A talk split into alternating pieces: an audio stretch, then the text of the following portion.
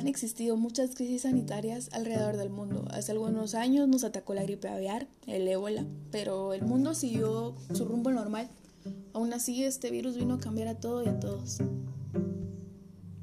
¿Cómo es que el COVID-19 ha cambiado mi vida? Hola, soy Dariela Martínez, estudiante de diseño industrial, y hoy hablaré de mi experiencia sobre cómo esto me afectó, cambió y la manera en que lo estoy sobrellevando. Mi día se basaba en tres cosas, ir a la universidad, comer y dormir. Quiero resaltar que no soy de la ciudad capital, entonces vivía en un apartamento cerca de la universidad que compartía con mis roomies. Ya estaba acostumbrada al ritmo de la ciudad, sobre todo a vivir sola. El tener que regresar a mi pueblo fue un poco duro, pero a la vez fue bueno. Aquí están mis papás y su compañía es muy buena para mí. Tuve que acostumbrarme de nuevo a verlos todos los días y convivir algo que para mí ya era muy extraño, así como no tener que cocinar o lavar siempre mis platos y mi ropa. Las primeras semanas me sentía atemorizada por la, incertidumbre que la situación trae consigo, pero no traumada por así decirlo. Me preocupaba mi familia y lo sigue haciendo hasta la fecha porque mi papá es médico, entonces él es el que más expuesto está al virus pero sé que estamos tomando las medidas necesarias para el bienestar de la familia. Sin duda, las ganas de salir de mi casa no faltan. El salir con mis amigos por un café o por un paseo me causa nostalgia ahora mismo, pero sé que de alguna manera en algún momento vamos a volver a vernos y a seguir con nuestras vidas. Mi vida, de hecho, no cambió tanto. Siempre he sido una persona bastante tranquila y poco sociable, entonces siento que esa parte la he llevado bastante bien. Y bueno, ni hablar de las clases en línea.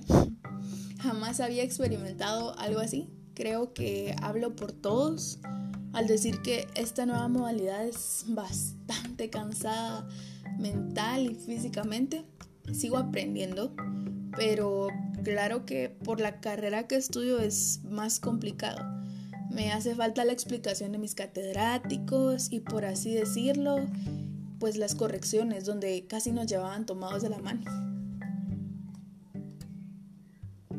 A este punto ya estoy acostumbrada. Esto me hizo perder un poco la motivación de seguir en la universidad, pues debido a que estaba siendo más tedioso de lo que normalmente era una rutina completamente desgastante y desmotivadora. Pero bueno, decidí no rendirme. De alguna manera debo aprovechar lo que tengo y lo que se me ofrece. Estar en casa me cambió. Retomé hábitos que tenía en el colegio, como eh, alimentarme sanamente y hacer ejercicio. Pero todo esto tiene su contraparte también. Pues no me gusta estar mucho tiempo con mis pensamientos porque soy de esas personas que sobrepiensan las cosas y que a la larga sé que me hago daño cuestionándome acciones del pasado. Y sí, sé que es algo tortuoso. y también quería comentar esto, esta pequeña reflexión que, que he estado haciendo en este tiempo. Que un error que fácilmente podríamos cometer es pensar que la cuarentena es un paréntesis en la vida y que al terminar pues nos espera otra vez. Pues para mí no hay tal pausa, esta es la vida, no es un paréntesis, sino un reglón de nuestra historia que se está escribiendo con tinta de incertidumbre. Entonces, creo que mientras todo suceda, yo debo seguir de alguna manera y debo intentar estar en bienestar conmigo misma.